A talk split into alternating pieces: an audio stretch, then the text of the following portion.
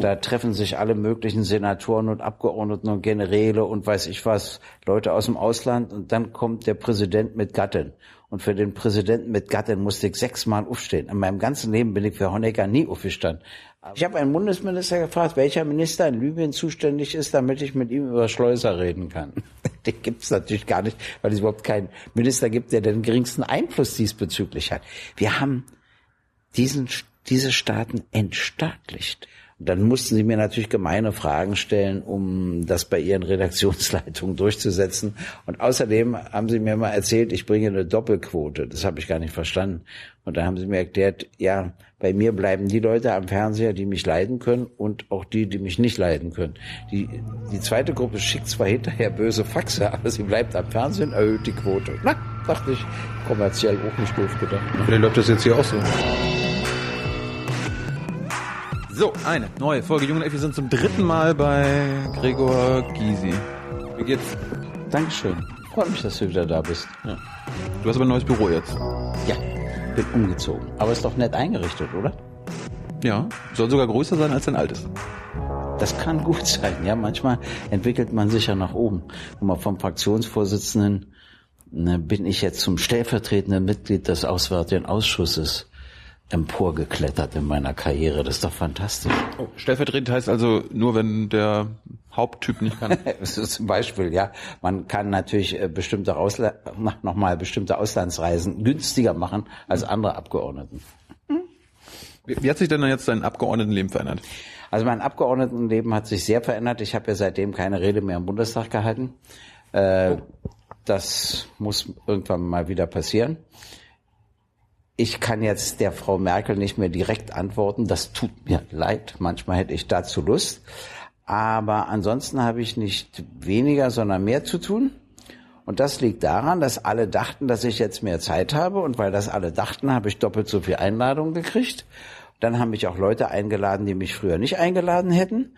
Und da ich außerdem ein schlechter Neinsager bin, kommt eine Terminfülle zustande. Neulich hat mich jemand gefragt, wann ich das nächste freie Wochenende habe von Freitagabend bis Sonntagabend. Mhm. Also Freitagabend, nicht Freitag früh. Von Freitagabend bis Sonntagabend habe ich nachgesehen, habe ich festgestellt, im Juli. Daraufhin habe ich jetzt einen Brief an meine Mitarbeiterinnen und Mitarbeiter geschrieben und habe das erste Mal eine Weisung erteilt. Und die Weisung lautet, dass ich verlange, ab Beginn des zweiten Quartals 2016 jede Woche, also von sieben Tagen, einen freien Tag. Von sieben Tagen einen freien Tag. Da haben Sie mir geantwortet, machen Sie gerne, wenn ich lerne, Nein zu sagen. Da haben Sie natürlich auch wieder recht. Und dann habe ich geschrieben, und ab 2017 möchte ich jede Woche zwei freie Tage. Denn dann bin ich ja 69 und habe doch den Anspruch, oder nicht? Ja. Ja. Und danach ist dann vorbei? Nein, das weiß ich noch nicht. Das entscheide ich im Laufe dieses Jahres. Da ist für mich wichtig, finde ich noch eine Rolle im Bundestag oder nicht. Außerhalb habe ich genug zu tun, äh, sowohl im Fernsehen als auch auf vielen Veranstaltungen. Ich werde eingeladen, ich spreche über Themen. Das macht mir auch alles Spaß. Äh, meine Bücher stelle ich vor. Ich habe ja auch mit, äh, mit Friedrich Schorlemmer, dem Pastor, ein, ein Buch herausgegeben, was bleiben wird. Da geht es um die Frage, gibt es was aus der DDR, was bleiben wird? Und obwohl wir ja völlig unterschiedliche Biografien hatten äh, in der DDR, kriegen wir da eine Übereinstimmung hin oder nicht. Das Buch ist ziemlich spannend geworden, finde ich, weil das ein zweitägiges Gespräch war, das dann jemand wieder sozusagen in eine Druckfassung gebracht hat. Naja, wie dem auch sei. Also ich will nur sagen, ich habe genug zu tun, aber in einem Punkt ist mein Leben leichter geworden. Ich habe Verantwortung abgegeben. Das ist fantastisch. Und dann gibt es ein etwas, was ich am Sonntag nicht mehr machen muss. Vor jeder Sitzungswoche des Bundestages habe ich den halben Sonntag damit zugebracht, die Anträge meiner Fraktion zu lesen. Das muss ich nicht mehr. Und das genieße ich richtig. Und das waren keine Kriminalromane. Also es gab wirklich spannendere Literatur als die Anträge meiner Fraktion. Das machen jetzt also Wagenknecht und Bartsch. Ich habe gehört, dass sie das Mitarbeiter machen lassen. Das habe ich mich nur wieder nicht getraut. Ich weiß es gar nicht. Ja. Das habe ich mich nicht getraut. Ich habe gesagt, nee, ich muss schon selbst lesen. Ich muss wenigstens die Forderung kennen. Sicherlich bei wichtigen Anträgen, wenn sie das machen. Aber ich wollte es bei allen Anträgen wissen. Nicht immer die Begründung, die habe ich nur in bestimmten Fällen gelesen, aber immer die Forderung, die wir stellen, habe ich natürlich dann auch ein bisschen korrigiert, wenn es handwerklich nicht sauber formuliert war. Naja, als Jurist und so. Hm. Äh, Heißt es weniger Verantwortung, auch weniger Stress? Also du hast zwar Ja. immer noch so viel zu tun, aber ist das Ja. emotionaler Stress weg? Ja, ja, das stimmt. Also äh, die geringere Verantwortung bedeutet, dass ein bestimmter Stress weg ist, selbst wenn so der Terminstress bleibt, äh, die Zeit bleibt. Aber auch in Wahlkämpfen habe ich eine geringere Verantwortung. Die Landesverbände wollten, dass ich das mache wie früher. Ich habe gesagt, das geht nicht. Ich bin nicht mehr Fraktionsvorsitzender. Ich kann nicht die ganze Zeit durch die drei Länder turnen und so. Habe ich auch nicht gemacht, aber ein bisschen schon. Äh, Und das so richtig einzuteilen, die richtige Rolle im Bundestag zu finden, das ist alles nicht so leicht. Aber ich bin sehr froh, dass ich die Entscheidung getroffen habe. Ich habe, es gab noch keine Sekunde, in der ich sie bereut habe. Ich wollte mal über einen Mann sprechen, der noch älter ist als du, der aber für die linke Politik in der Welt wahrscheinlich gerade ne- auch mehr Werbung macht als du, nämlich Bernie Sanders. Hast du von ihm schon gehört? Ja, ich habe den sogar schon gesprochen. Kennst ihn? Ja. Kennt euch. Ja, und zwar, wann habe ich ihn denn besucht? Ich glaube 91. 91 war ich das erste Mal in den USA äh, zum National Prayer Breakfast. Das ist was Schönes. Da treffen sich alle möglichen Senatoren und Abgeordneten und Generäle und weiß ich was, Leute aus dem Ausland. Und dann kommt der Präsident mit Gattin. Und für den Präsidenten mit Gattin musste ich sechsmal aufstehen. In meinem ganzen Leben bin ich für Honecker nie aufgestanden. Aber äh, für den Präsidenten, das war aber nicht Ronald Reagan, das war der alte Bush. Naja, nehmen wir es mal hin. Aber es war trotzdem interessant, die Gespräche. Und da habe ich im Repräsentantenhaus damals den Sanders besucht. Da war der noch nicht Senator, da war der noch im Kongress. Und dann sagte er, Mensch, jetzt sind wir hier schon zwei demokratische Sozialisten im Kongress. Da sagte ich, na, ich bin ja nicht Mitglied. Na, sagt er aber immerhin im Gebäude. Und jetzt sage ich ihm, was das wirklich Besondere ist. Duzen, ne? Ja, also und jetzt sage ich dir, was das wirklich Besondere ist. Die Hälfte der USA in etwa will einen wie Trump. Und die andere Hälfte will eigentlich einen wie Sanders. Die Clinton ist der Kompromiss dazwischen. Und das ist interessant und das ist neu. Jemand, der sich demokratischer Sozialist nennt, und egal ob es ist oder nicht, und der außerdem noch von Revolution spricht, war in den USA früher erledigt. Der hatte überhaupt gar keine Chance. Und plötzlich füllt der Stadien. Ja, das haben wir da vor einem Jahr auch noch gedacht. Also ich meine, wir, Ja, es hat sich was verändert. Das aber, liegt, aber was? Tja, ich glaube, es gibt ein anderes Bewusstsein dafür, dass die Welt ungerecht organisiert ist, auch in den USA. Und der Obama hat es geschafft, dass manche Fragen sich zuspitzen. Die Gesundheitsversicherung, was wir völlig unterschätzen, weil das für uns so selbstverständlich ist. Da gibt es ganz viele, die sagen, mich geht die Gesundheit meines Nachbarn nichts an. Ich habe damit nichts zu tun. Ich bin überhaupt nicht bereit, dafür einen Beitrag zu bezahlen. Und die Hälfte, die darauf angewiesen ist, sieht das anders. Und sieht jetzt plötzlich, es ist so ein bisschen so eine Gesundheitsreform eingeführt worden und es gibt erbitterten Widerstand dagegen. Äh, selbst in Miami, die Kubaner, plötzlich diplomatische Beziehungen zu Kuba, jetzt den Besuch des Präsidenten der Vereinigten Staaten von Amerika in der Republik Kuba nach 88 Jahren. ist doch eigentlich gar nicht vorstellbar. Und das führt dazu, dass sich alles zuspitzt, dass die Leute sagen, ja, welchen Weg gehen wir jetzt? Und wenn sich dann so etwas zuspitzt, Tja, dann erlebst du auch sowas. Übrigens vom Trump seine beste Äußerung, ich meine, ansonsten finde ich, dass er eine Zumutung wäre. Auch das amerikanische Volk hat ihn nicht verdient, geschweige denn wir. Aber, aber, er hat einen schönen Satz gesagt, es gibt drei Schritte, um reich zu werden. Der erste Schritt ist, man erbt von seinen Eltern wie ihr 200 Millionen Dollar. Und dann fallen die Schritte zwei und drei aus, hat er gesagt. Das ist schon ein starkes Stück, wie er also mit der Selbstverständlichkeit seines Reichtums umgeht, ne? Und da musste mal Amerika sehen. Das ist ja zum Teil auch ein wirklich armes Land. Übrigens ein spannendes Land. Ich bin da gerne, ich streite da auch gerne. Äh, alles sehr spannend, aber nicht europäisch. Gibt es einen Unterschied zwischen den Vorstellungen von Sanders und zum Beispiel den Linken? Ja, äh, Mensch, das letzte Mal, dass ich ihn gesprochen habe, war 91. Jetzt weiß ich natürlich auch nicht genau, wie er denkt. Ich habe bloß mitgekriegt, dass er interessanterweise sich immer nur sozialpolitisch, steuerpolitisch und ökonomisch äußert und nichts zur Außenpolitik sagt. Oder fast nichts. Ähm, Ja, doch, doch. Ich, also wir, wir verfolgen oft die äh, Debatten und da ist das, was er, wo er sich von Clinton unterscheidet, ne, unterscheidet. ist, er sagt immer wieder, Regime Change war falsch, ist falsch und bleibt immer falsch. Ja, das stimmt. Ja, es ist, ich meine, er will natürlich gravierendere Veränderungen als Frau Clinton. Und was mich bei Frau Clinton stört, kann ich auch sagen, die richtet sich immer so nach Mehrheitsmeinung. Das finde ich nicht besonders spannend. Ja, aber zum Beispiel Sanders, seine großen Gegner ist halt nicht Clinton, sondern zum Beispiel die Big Banks, die großen Banken, Wall Street. Ja. Äh, Deshalb wird er auch nicht Präsident.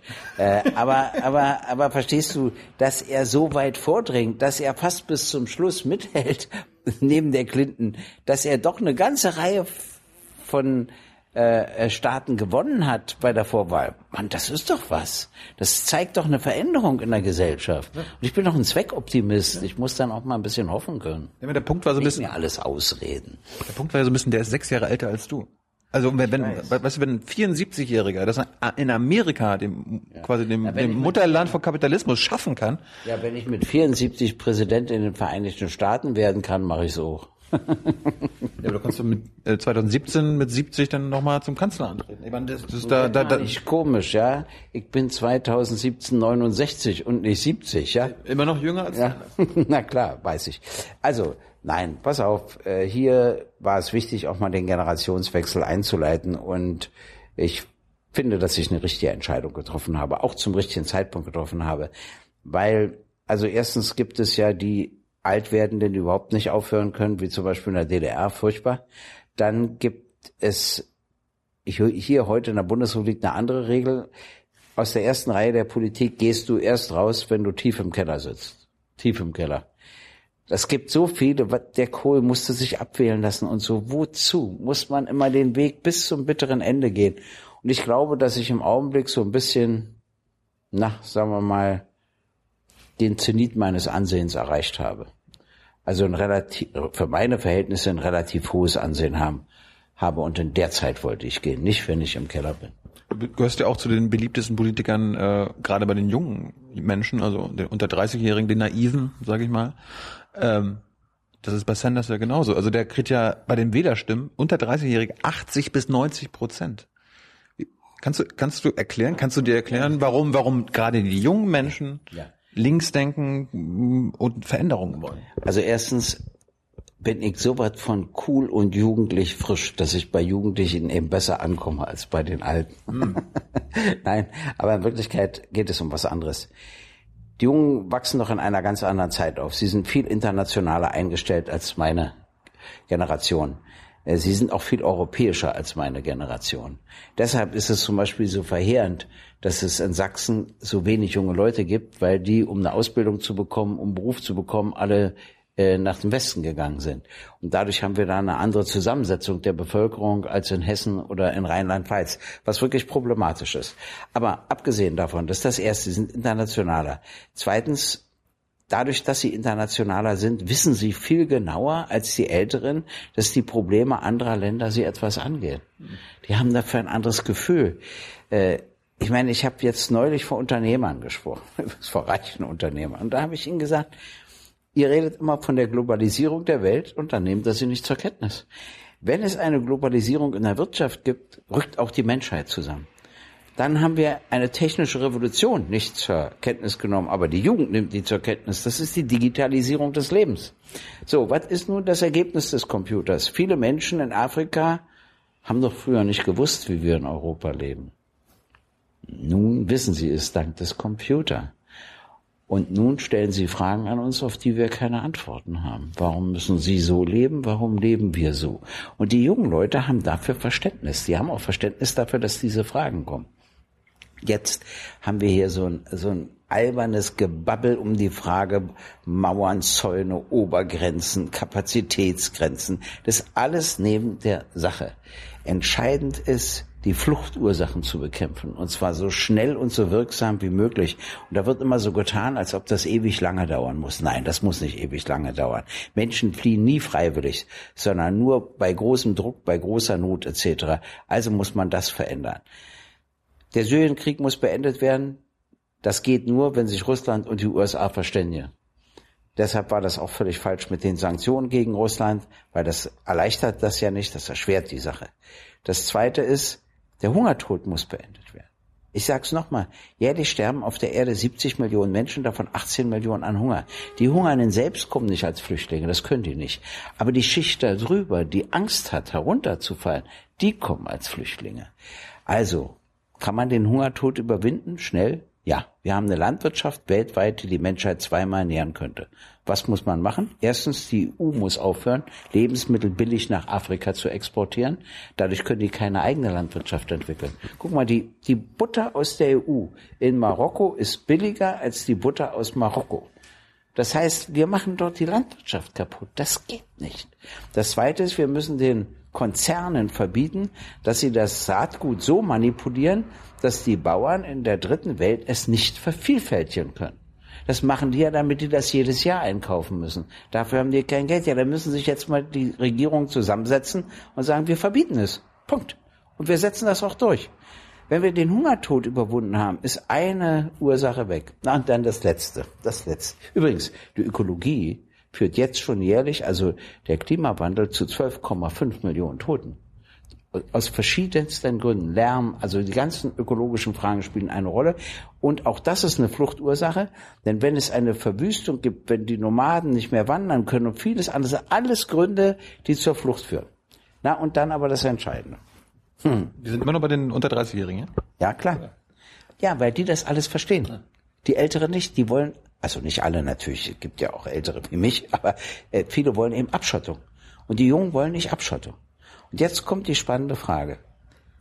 Die 62 reichsten Personen auf der Welt haben genauso viel Vermögen wie die untere, finanziell untere Hälfte der Menschheit, wie 3,6 Milliarden Menschen. Und diese 3,6 Milliarden Menschen haben in den letzten fünf Jahren 41 Prozent ihres Vermögens verloren. Es ist nicht so, dass was hinzugekommen ist. Und vor fünf Jahren hatten so viel Vermögen wie diese 3,6 Milliarden Menschen die reichsten 388 Personen. Jetzt sind wir bei 62.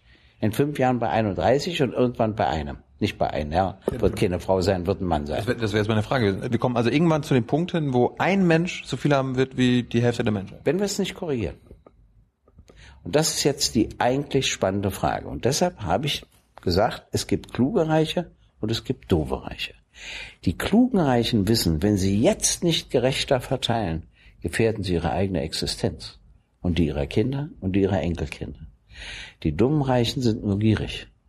Die sind nicht bereit abzugeben. Wenn wir jetzt die Weichen nicht umstellen, wenn wir die Schere so weiter auseinanderlaufen lassen und nicht so machen, dann fliegt uns das Ganze um die Ohren. Übrigens auch in Deutschland. Die finanziell untere Hälfte Deutschlands hatte vom Gesamtvermögen in Deutschland 1998 einen Anteil von 2,9 Prozent, also fast drei Prozent, jetzt von 1 Prozent. Verstehen? Verstehst du? Auch da. Nicht, dass aus drei Prozent da mal dreieinhalb oder vier Prozent werden. Umgekehrt. Immer umgekehrt. Das muss geändert werden. So, und ich glaube, dass die jungen Leute dafür ein Gefühl haben. Sie empfinden das auch als ungerecht und sagen, so geht es nicht weiter. Und da muss man Entwicklungspolitik und vieles ändern. Und vieles kann man schnell ändern. Das ist der Weg, um dann auch die Zahl der Flüchtlinge zu reduzieren, indem ich die Fluchtursachen beseitige und nicht dieses blöde Gelaber um Zäune und Mauern und Schießbefehl und weiß ich was alles. Aber ist diese Frage nach dieser Ungleichheit, die spricht das Sanders auch immer an, ist das diese politische Revolution, von, von der er spricht, von der er vielleicht auch sprechen sollte? Ja, die meint er weil das ja nun wirklich eine Verkehrung der amerikanischen Verhältnisse ist, äh, weil da ja auch anders gedacht wurde. Und es gibt jetzt eben einen immer größeren Teil, der jetzt umgekehrt denkt. Und den spricht er an. Deshalb, ich weiß, dass es noch nicht reif ist für Sanders als Präsidenten der Vereinigten Staaten von Amerika. Aber den Zulauf, den er bekommt, den wird auch Clinton, falls sie Präsidentin wird oder wer auch immer berücksichtigen müssen. Weil du kannst größere Teile der Bevölkerung nie vernachlässigen. Zum Beispiel, das ist auch interessant. Ich habe einem amerikanischen Botschafter mal erzählt, dass ich ihre Kuba-Politik völlig falsch finde. Und habe erzählt, als die DDR isoliert war, nicht anerkannt war, da gab es eine Solidarität innerhalb der DDR, die Anerkennung zu erreichen. Und als dann die Anerkennung erreicht worden war und als dann die Bundesrepublik Darlehen an die DDR gab und so weiter, wurde sie jeden Tag abhängiger. Das hat die DDR viel mehr zerstört. Und dann habe ich denen gesagt, die Blockade, die ihr um Kuba organisiert, solidarisiert die gesamte Bevölkerung. Und dann sagte der mir, das war interessant, ja, Herr Gysi, das wissen wir. Aber Sie müssen mal mit den Kubanern in Miami sprechen und das sind wichtige Wähler. Mhm. Und jetzt ist die Frage, was hat sich geändert? Kann ich dir sagen? Die neue Generation. Die neue Generation. Die alten Kubaner, die noch völlig verbissen und ideologisch waren und äh, überhaupt nicht bereit waren, über diplomatische Beziehungen nachzudenken, sind ersetzt worden durch die nächste Generation, die junge Generation, die das locker sieht. Und das gefällt mir eigentlich. Und hier ist es bei uns auch so.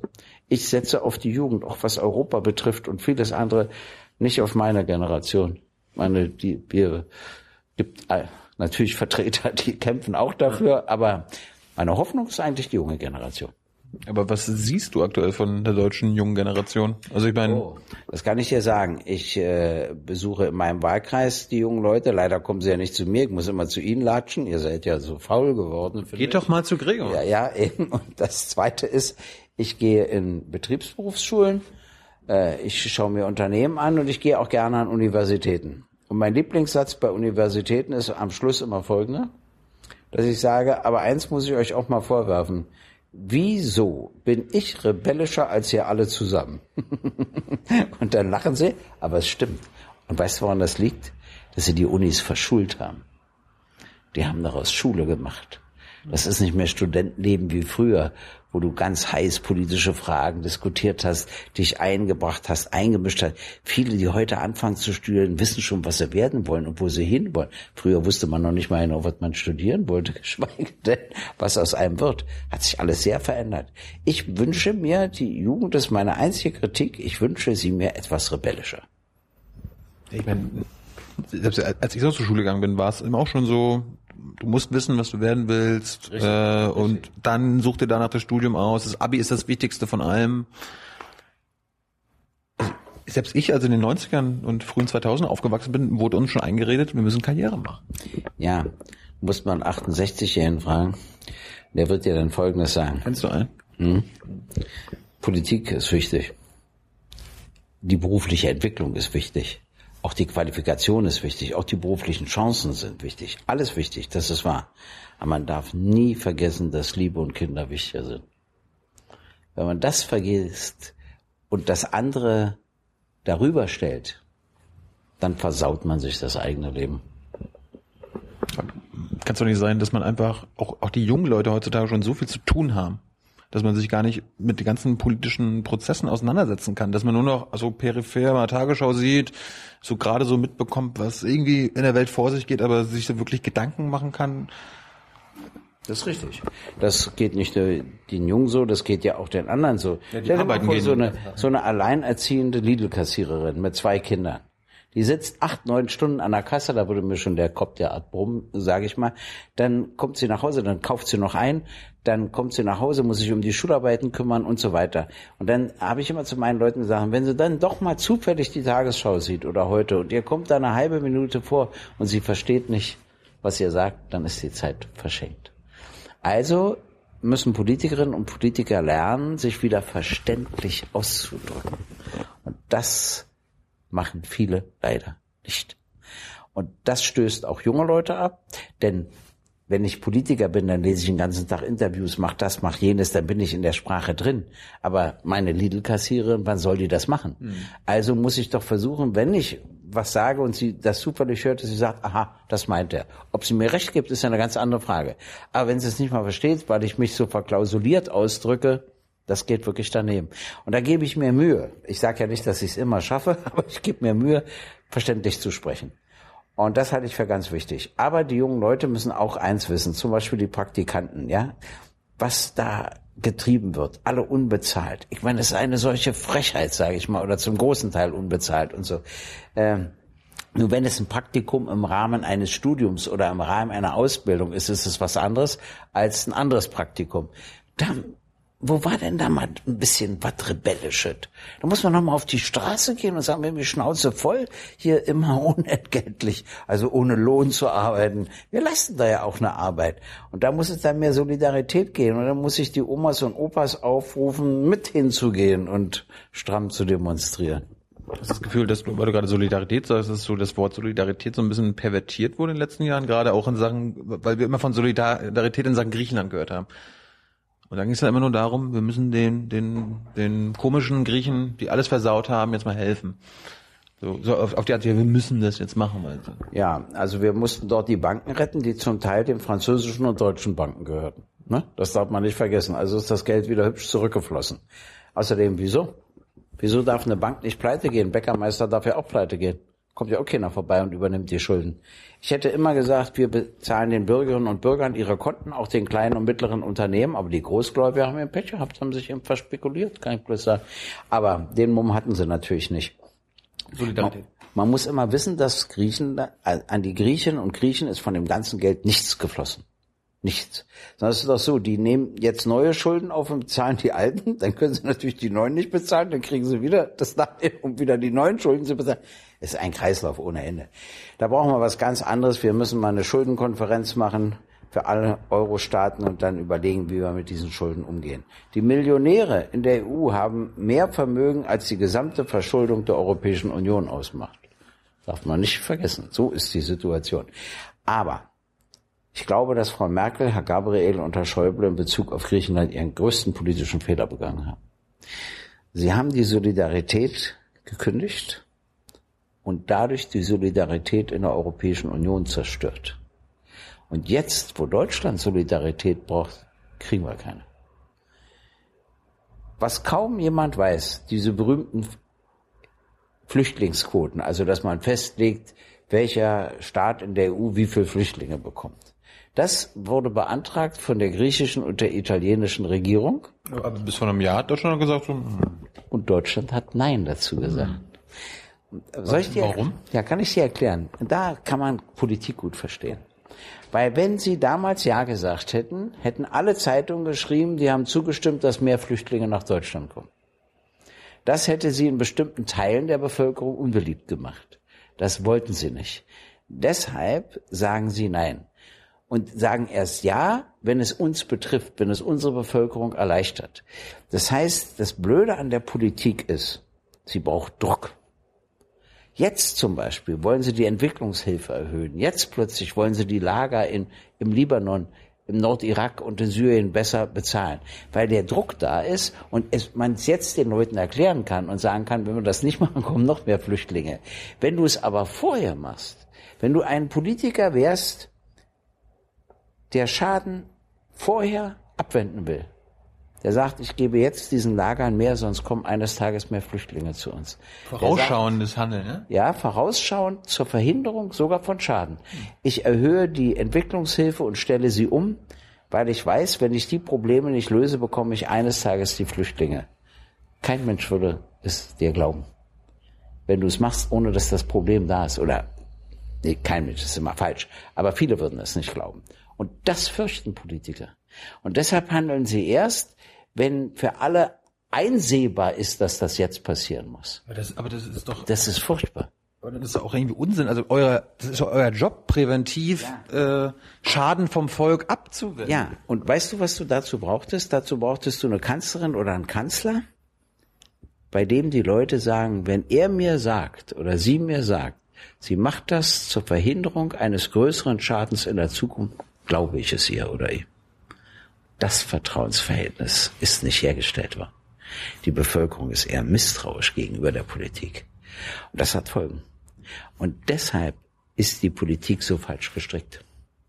Deshalb wird immer erst unter Druck gehandelt. Jetzt haben sie die Zahlung erhöht für die Lager. Vorher nicht. Ich habe mir die Lager angesehen. Äh, jetzt plötzlich hat Frau Merkel das erste Mal gesagt, dass wir den Beschluss der UNO umsetzen müssen. Der ist 25 Jahre alt, 0,7 Prozent unseres Bruttoinlandsprodukts, ist jetzt auch egal, ist ein komplizierter Begriff, also auf jeden Fall mehr Geld für die Entwicklung zur Verfügung zu stellen. Wir haben, es tut mir leid, das sagen zu müssen, jetzt einen ganz guten Entwicklungsminister, Müller. Der ist zwar in der CSU, warum, verstehe ich nicht, aber macht ja nichts, in der CSU. Und der ist viel besser als der vorhergehende Nibel von der FDP. Und der will wirklich Entwicklung. Und früher ging es immer darum, wie kann ich das Geld für die Entwicklungshilfe benutzen, um Aufträge an deutsche Firmen zu geben. Und das geht nicht also mehr. War, war das so Wirtschaftentwicklungshilfe? Richtig, ja. aber auch für die eigene Unternehmen. Und äh, jetzt muss man sagen, was braucht denn dieses Land? Worin muss ich investieren, wenn ich wirklich helfen will, damit die selbstständig werden, damit eben die Fluchtursachen beseitigt werden, etc. Also wir müssen einfach anders herangehen. Alle Probleme der Menschheit kommen jetzt auch über die Flüchtlinge nach Deutschland. Entweder wir beginnen zusammen mit den USA, mit Großbritannien, mit Frankreich, mit Russland, mit China, mit Italien, mit Indien, mit Brasilien und Argentinien, mit Südafrika, um mal die wichtigsten Länder zu nennen. Entweder wir beginnen ernsthaft diese Probleme zu lösen, und zwar schnell, wirksam und dann auch nachhaltig, dann kriegen wir die gegenwärtigen Probleme gelöst. Oder wir machen es nicht, wir bleiben dabei und zanken uns über Zäune, Mauern, Grenzen, dann kann uns das Ganze um die Ohren fliegen. Es kann eine unbeherrschbare Situation entstehen. Stell dir mal vor, da kommen plötzlich fünf Millionen, zehn Millionen. Meine, die Petri hat auch eine Meise mit ihrem blöden Schießbefehl. Aber vor allen Dingen, das kannst du auch gar nicht. Das läuft nicht. Die Menschen sind jetzt in Bewegung. Jetzt geht etwas los. Und die naive Vorstellung, ich mache da, baue einen Zaun und setze Tränengas ein und sage, die Probleme sind da, die verhungern, die sind im Krieg, aber ich sorge dafür, dass sie nicht zu uns kommen. Das ist nicht erfunden. Es ist auch eine, abgesehen davon, dass es sowieso inhuman ist und auch rassistisch ist, ist es aber auch gar nicht real. Es ist einfach nicht real. Es wird doch Zeit, dass wir mal die Realität zur Kenntnis nehmen, oder? Ja, aber halt immer nur dann, wenn schon zu spät ist. Ja, na, also ich meine, nicht zu, aber zumindest sehr spät ist. Ja. Aber ich meine, ist das auch nicht schon so ein intrinsisches Problem unserer Demokratie, wenn wir immer nur handeln, wenn's, wenn das Problem da ist und nicht präventiv? Also haben wir, haben wir das verlernt oder war das einfach schon immer so?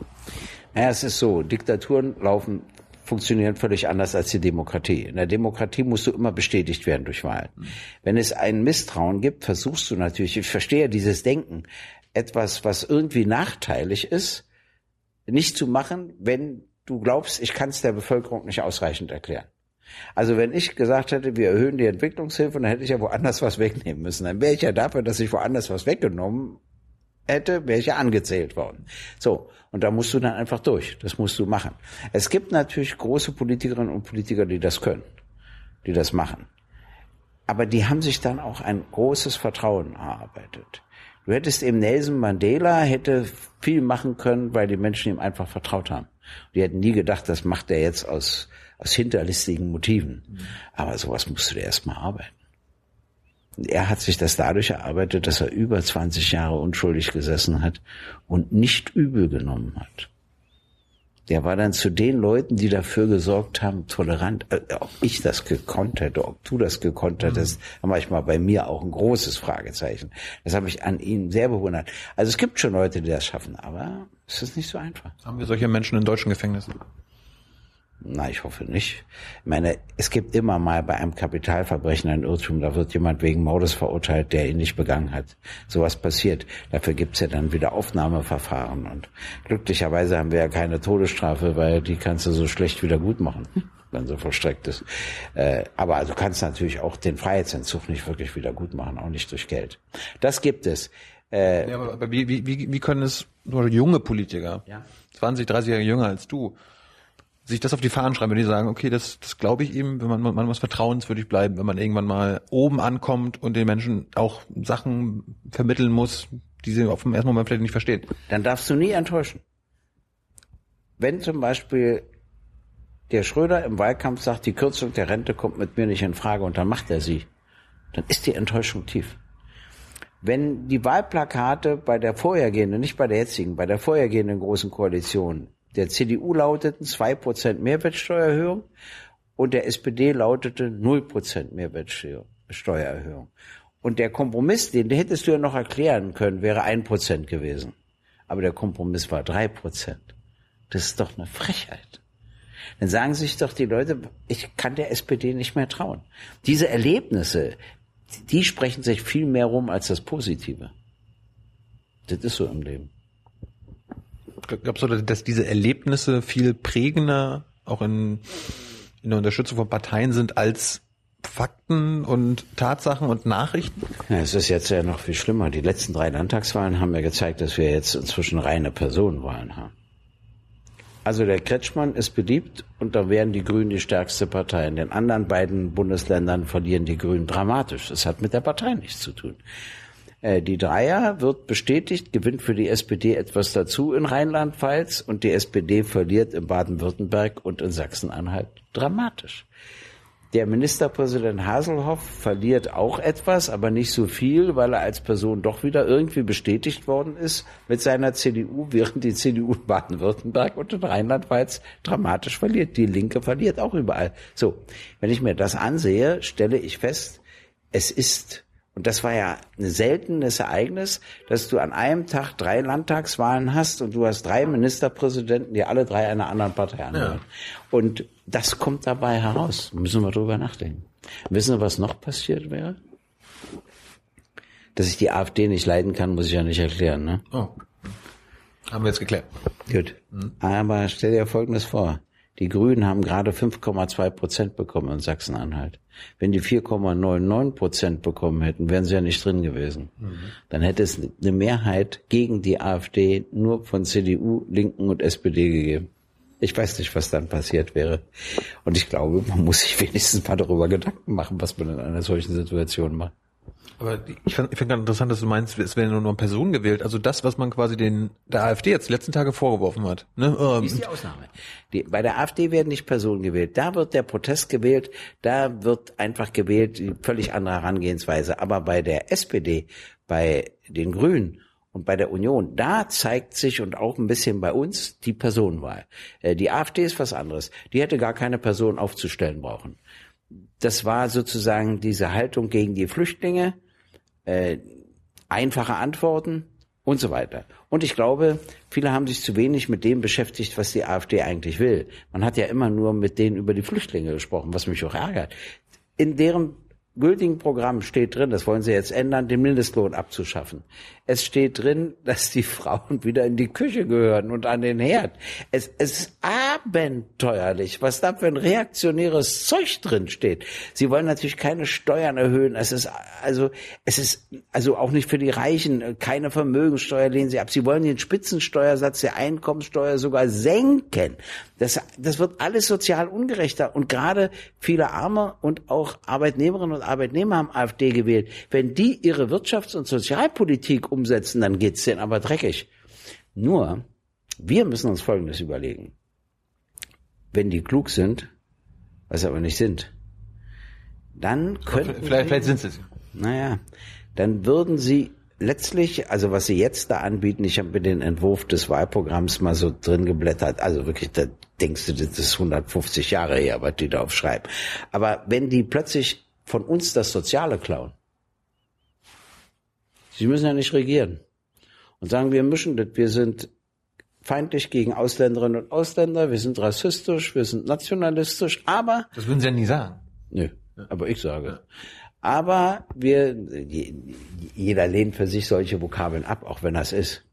Und die haben natürlich unterschiedliche Gesichter. Sie haben zwei mildere Gesetz, äh, Gesichter und dann haben sie zwei schärfere Gesichter. Und wer sich da wann wie durchsetzt, ist auch noch offen. Aber mal angenommen, sie klauen plötzlich das Soziale, dann ist eigentlich der Unterschied nur noch maßgebend im Umgang mit den Flüchtlingen, im Umgang mit anderen. Deshalb ist es auch so wichtig, dass wir diesen Unterschied so betonen.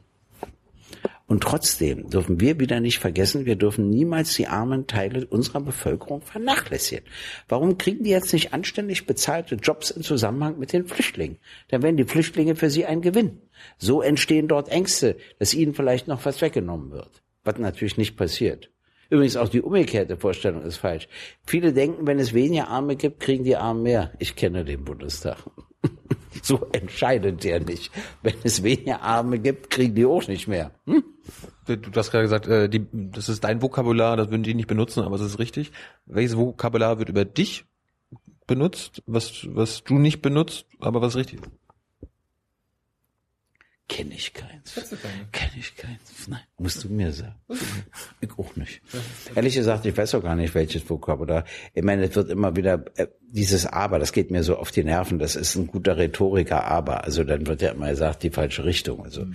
äh, ich kenne natürlich einen Spruch, der lautet immer, Herr Gysi, Sie sind ganz in Ordnung, aber in der falschen Partei. Mhm. Und dann sage ich immer, welches ist die richtige Partei? Und da sagen die meisten, haben sie auch wieder recht. Also es fällt ihnen dann auch keine Alternative dafür ein. Außerdem bin ich ja ein bisschen stolz darauf, dass wir bei der Herstellung der Einheit lauter Leute vertreten haben, die sonst keiner vertreten wollte.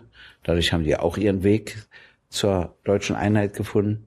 Und das Zweite, was mir wichtig ist, wir haben jetzt eine Partei links von der Sozialdemokratie in Deutschland etabliert. Das war vor 89 völlig undenkbar. Ist doch nicht nichts, oder? Weißt du, an wem mich die AfD auch erinnert? An die Republikaner in Amerika. Hm. Naja. Ja, auch so das neoliberale, wirtschaftsfreundliche, Steuern runter. Äh, ja, bloß das ist, das ist ja das Problem. Äh, die Art rassistischer Politik, die sie machen, damit erreichen sie wieder die Teile nicht, die so neoliberal wirtschaftlich denken, also oder nur wenig davon erreichen sie. Erreichen sie auch, aber nur einen kleineren Teil. Und das sind noch Widersprüche, wo ich noch nicht weiß, was passiert. Und dann gibt's ja den Chef aus Thüringen und den aus Brandenburg, also abenteuerlich, abenteuerlich. Wissen Sie, was die in Thüringen im Landtag beantragt haben, die AfD? Die Schwulen zu zählen und die Lesben in Thüringen. Eine Liste zu machen. Hm. Wo sind wir hier eigentlich, ja? Ich meine, es gibt doch wohl noch Grenzen, ja.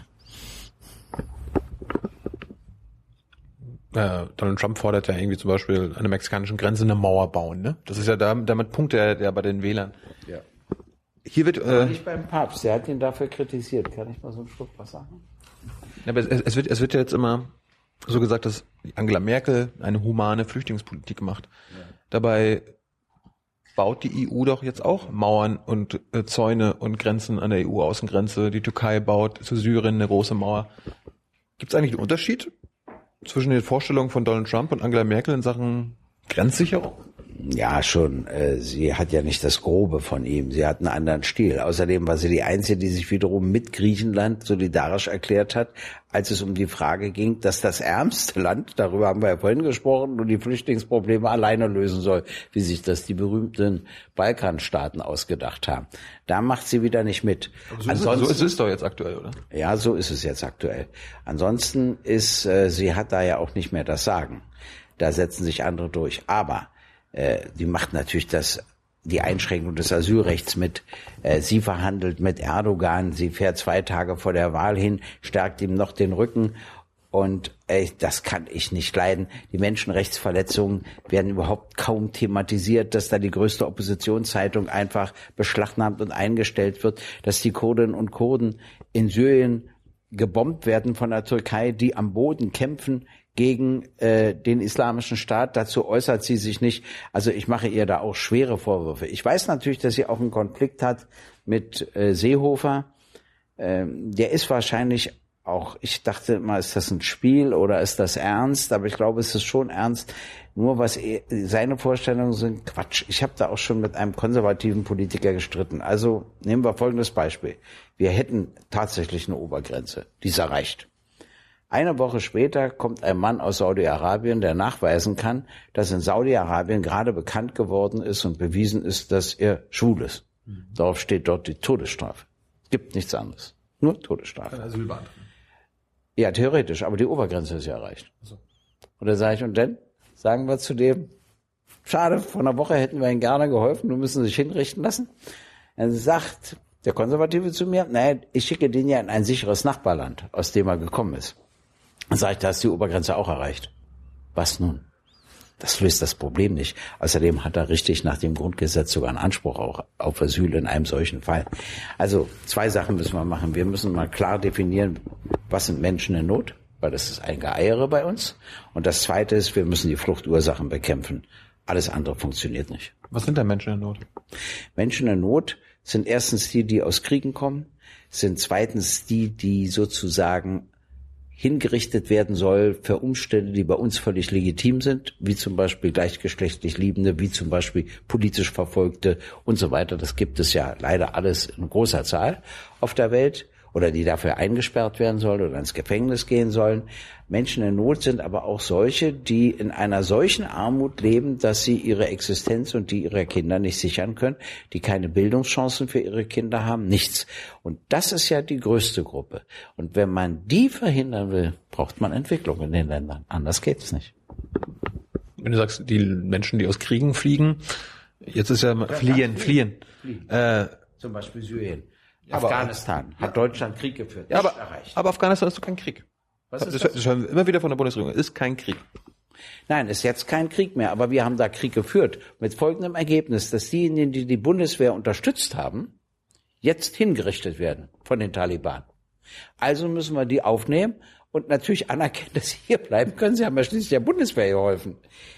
Wozu? Wozu haben wir diesen Krieg geführt? Was ist mir alles erzählt worden? Sie haben gesagt, Sie machen Al-Qaida kaputt. Al-Qaida ist umgezogen nach Pakistan. Sie haben gesagt, die Taliban kommen nie wieder an die Macht. Die sind heute mächtiger als vorher. Sie haben gesagt, Sie erreichen was für die Mädchen und Frauen. Nichts haben Sie erreicht für die Mädchen und Frauen. Nichts, wirklich nichts. Die Not ist größer geworden in dem Land. Wir hatten vorher auch Flüchtlinge aus Afghanistan, aber zählbar. Jetzt ist es fast unzählbar. Ein dolles Ergebnis, kann ich nur sagen. Warum haben jetzt nicht mal die Union, die SPD, auch die FDP und die Grünen den Mut und sagen, okay, es war ein richtiger Fehler. Warum können Sie das nicht einmal sagen? Dann müssten Sie natürlich sagen, dass die Linke recht hat, denn bevor das über ihre Lippen kommt, werde ich 140 Jahre alt, glaube ich. Warum, warum könnt ihr damit nicht punkten? Ihr seid ja die Einzigen, die ja. sagen, raus aus, richtig, ne, raus aus Afghanistan. Sagt ihr alle, oder ne? Naja, das ist, das ist ja, das ist ja wieder, das, wir sagen raus aus Afghanistan. Bloß wir haben eben auch gesagt, nicht rein in Afghanistan. Das war ja der eigentliche ja, dann Fehler. könnt ihr da auch punkten und sagen, ja, wer, wer waren die Einzigen, die gesagt haben, geht da nicht rein? Sage ich ja, aber du, wenn du so oberschlau bist, das kommt auch nicht immer gut an, dass du schon immer alles richtig gewusst hast. Außerdem kommt Folgendes hinzu. Jetzt sind sie ja raus, zum Beispiel aus dem Irak und Libyen. Also du fährst der ersten Krieg und dann hinterlässt du Chaos und eine Entstaatlichung. Ich habe einen Bundesminister gefragt, welcher Minister in Libyen zuständig ist, damit ich mit ihm über Schleuser reden kann. Den gibt es natürlich gar nicht, weil es überhaupt keinen Minister gibt, der den geringsten Einfluss diesbezüglich hat. Wir haben diesen, diese Staaten entstaatlicht. Und das Schlimme daran ist, dass du dann niemanden mehr hast, mit dem du verhandeln kannst. Worüber? Ich war beim Staatspräsidenten des Irak in Bagdad und habe ihn gefragt, ob er an die Grenze seines Landes zu Syrien fahren kann. Hm. Nein. Da steht dazwischen der islamische Staat, der kann da überhaupt nicht hin. Ist das nicht absurd? Dass das Staatsoberhaupt in seinem eigenen Land nicht mal mehr an die Grenze fahren kann? Und das ist alles Ergebnis der Kriege, die der Westen geführt hat. Zum Glück hat Schröder beim Irakkrieg Nein gesagt und zum Glück haben Merkel und Westerwelle beim Libyenkrieg Nein gesagt. Aber der Westen hat die beiden Kriege geführt und Afghanistan sind wir volle Kante mitmarschiert. Alles falsch. Und da haben wir die meisten Flüchtlinge. Also wir haben sie aus Syrien, aus Libyen, aus dem Irak und aus Afghanistan.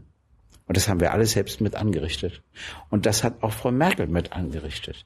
Und wenn man mal selbstkritischer wäre und sagte, gut, das war ein Fehler, das war ein Fehler, jetzt haben wir das Ergebnis, jetzt müssen wir damit umgehen, wir werden den Fehler nicht wiederholen. Mir würde ja schon gefallen, wenn Sie mal sagten, wir werden uns künftig nicht wieder an Kriegen beteiligen, weil es sich als Fehler herausgestellt hat. Du bist naiv. Ja. Ja, ich bin doch bei Jugendlichen. Du hast sie als naiv bezeichnet, ich nicht. Aber, also verstehe ich jetzt richtig, dass jetzt die deutsche Beteiligung am Krieg gegen ISIS auch falsch ist? Ja, die ist wieder aus anderen Gründen falsch. Ähm, natürlich kannst du ISIS nicht unbewaffnet bekämpfen. Warum können wir nicht das Völkerrecht gelten lassen? Also was passiert? Das gilt ja nur für die anderen. Ja, das gilt auch für uns. Ah. Es gibt keinen Beschluss des Sicherheitsrates der Vereinten Nationen, der den Einmarsch irgendwie legitimiert hat. Gibt's nicht. Also ist er völkerrechtswidrig. Das steht fest. Das Problem ist ein anderes. Warum ist da Na NATO, NATO, NATO äh, wie heißt das hier, Solidarität?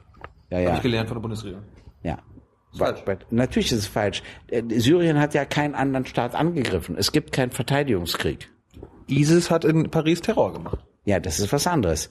Äh, ISIS macht, und das muss man auch bekämpfen, das ist Kriminalität, das ist ein Verbrechen, das ist aber nicht Syrien. Wir bombardieren ja Syrien. Ich will doch auch den islamischen Staat bekämpfen. Ich bin da noch nicht fertig. Mhm. Ich sage, für den Einmarsch braucht man einen Beschluss des Sicherheitsrates, den gibt es nicht. Warum gibt es ihn nicht? Kann ich dir auch sagen. weil China und Russland zugestimmt haben beim Libyenkrieg und hintergangen wurden. Sie haben nämlich ausgemacht, was passieren darf und was nicht passieren darf. Äh, nicht mal die Tötung Gaddafis war erlaubt, sondern andere Sachen. Und das hat die Briten, Franzosen und Amerikaner nicht interessiert. Nachdem sie den Beschluss hatten, haben sie dort gemacht, was sie machen wollten. Daraufhin haben die beiden Länder erklärt, sie geben nie wieder die Zustimmung. Das ist das Problem. Wieder Vertrauen zerstört. Anstatt Vertrauen. Wenn du was versprichst, musst du es auch einhalten. Und das haben sie nicht gemacht. Jetzt ist Misstrauen entstanden in Peking und in Moskau und das Ergebnis ist, dass sie jetzt nicht zustimmen. Das ist das Erste. Das Zweite ist, es, der Putin kann für sich sogar in Anspruch nehmen. Glücklicherweise zieht er jetzt wenigstens teilweise seine Truppen zurück. Ich hoffe irgendwann ganz. Aber der kann für sich in Anspruch nehmen. Er hat ja die Genehmigung des Staatsoberhauptes von Assad. Die anderen reden ja nicht mit Assad. Wenn sie mit Assad geredet hätten und der gesagt hätte, ja, wir kämpfen zusammen gegen den Islamischen Staat, das wäre noch was anderes gewesen. Aber da sie ja ablehnen, mit ihm zu sprechen, ich meine, mit allen Dikt anderen Diktatoren reden sie ja, aber mit ihm nicht, ähm, haben sie nicht mal die Genehmigung. Wobei ich wieder völkerrechtlich sagen würde, wenn es eine Art Bürgerkrieg gibt, darfst du auch auf Bitten der Regierung nicht von außen militärisch eingreifen stell dir das mal gilt vor. auch für Russland hätten, jetzt, also, ja? ja? Ja, stell dir mal vor, wir hätten hier, ja, natürlich, deshalb sage ich, der, der Putin sagt zwar, er hat die Genehmigung von Assad, ist ein Unterschied zum Westen, das stimmt, aber ich glaube, dass das nicht ausreicht. Weil wenn wir hier einen Bürgerkrieg in Deutschland hätten, darf eigentlich unsere Nachbarländer nicht militärisch auf Wunsch der Regierung mit eingreifen. Da muss man mal drüber nachdenken. Aber der islamische Staat ist ja wirklich eine Katastrophe. Hm. Also, erstens, die Syrer dürfen natürlich gegen ihn kämpfen. Die Kurdinnen und Kurden, die dort leben, dürfen gegen ihn kämpfen. Die Iraker dürfen gegen ihn kämpfen. Die kann man auch unterstützen. Was man verhindern muss, ist, dass die Türkei die Kurden bombardiert, die am Boden kämpfen gegen den islamischen Staat. Und jetzt erklären wir mal Folgendes. Warum war das möglich, bei den Russen die Konten zu sperren? Warum ist es nicht möglich, die Konten des Islamischen Staates zu sperren? Warum können die heute noch Erdöl verkaufen? Warum sehen wir zu, dass die Oberschicht in Saudi-Arabien den Islamischen Staat finanziert? Habe ich mal ein kritisches Wort von Frau Merkel dazu gehört oder von jemand anders? Nee. Da gibt's keine, gibt's das, keine Erkenntnisse. Wir fragen auch immer nach, ja, Tür, äh, Türkei, ISIS und so. Nein, es ist so, die Regierung zahlt nicht. Das stimmt. Ja, aber es gibt ja Verbindungen aber die Oberschicht und zahlt und dagegen machen sie nichts. Das ist das Problem. Die Türkei hat alle Grenzübergänge geschlossen nach Syrien, wo die Kurden und Kurden die Herrschaft haben und alle geöffnet, wo der islamische Staat die Herrschaft hat. Da fließen Waren, da fließen Dienstleistungen, da gehen Leute rüber. Unverschämt. Wirklich wahr. Und das alles passiert nicht. Und dann bomben wir mit. Und wir wollen Teil des Nahostkonfliktes werden. Das können wir uns schon aus historischen Gründen gar nicht leisten. Aber den islamischen Staat müssen wir bekämpfen, aber da gäbe es ganz andere Wege, um die schnell, wirklich schnell zu verhindern. Das Wieder. Einzige, ja, es gibt, es gibt, natürlich, die Konten kannst du sofort sperren. Du kannst sofort sperren, dass sie nicht mehr einen Liter Erdöl verkaufen. Wenn wir das wirklich wollten, wenn der Westen das wirklich will, dann setzt er das durch. Und zwar auch also das geht sehr schnell. Die Geheimdienste wissen da genau Bescheid. Das ist alles nicht das Problem. Mhm. Es gibt eine Sache, wo ich auch ins Schwanken käme. Das muss ich zugeben. Die haben ein Kulturgut. Hm? Das ist, hat einen hohen Wert. Und sie würden zu mir sagen, du gibst uns so viel Geld, dann kriegst du es und es bleibt erhalten, oder du gibst das Geld nicht, dann zerstören wir es. Was macht man da? Ich bin froh, dass ich nicht in so einer Situation bin. Das stelle ich mir schwer vor, aber alles andere. Und wenn Sie Menschen als Geiseln haben, auch schwierige Entscheidung. Aber ihr Erdöl verkauft, das kann ich alles nicht akzeptieren. Der ganze Aufbau. Du darfst ja einzig vergessen, der islamische Staat ist das Ergebnis des Irakkrieges. Und zwar zum Beispiel, wer ist denn zum islamischen Staat gegangen? Da haben sie gesagt, wer im Irak Mitglied der Baas-Partei war, das war die führende Partei von Hussein, alle Mitglieder werden bestraft und kommen ins Gefängnis. Egal, ob sie was gemacht haben oder nicht. Das Ergebnis ist, die sind zum islamischen Staat gegangen. Dann hast du das Verhältnis von Schuiten und Sunniten. Erst hatten die eine Macht, jetzt die anderen. Daraufhin sind die anderen wieder zum islamischen Staat gegangen. Überall hat George W. Bush mitgewirkt. Der verlangte zum Beispiel, dass alle Mitglieder der Baas-Partei äh, bestraft werden. Wozu? Wir haben da einen Schaden angerichtet. Das hat den islamischen Staat erst auch personell so stark gemacht. Mein Gott, wir müssen jetzt endlich mal lernen und da andere Strukturen schaffen. Also ich würde ihnen erstmal das Geld anziehen, den Erdölverkauf unmöglich machen. Ich würde ganz energisch mit der Türkei sprechen, dass sie aufhören müssen, die Kurdinnen und Kurden da in Syrien zu bombardieren. Die müssen natürlich auch im Land aufhören, gegen sie so militärisch zu kämpfen. Und dann würde ich sagen, die Grenzübergänge zum islamischen Staat werden geschlossen, nicht die zu den Kurdinnen und Kurden etc. So. Und äh, wenn dann das Entscheidende ist folgende, Russland und die USA müssen sich verständigen. Die haben ja unterschiedliche Interessen. Wenn die sich verständigen und den Kompromiss gefunden haben, egal wie er aussieht, dann geht der Krieg auch zu Ende.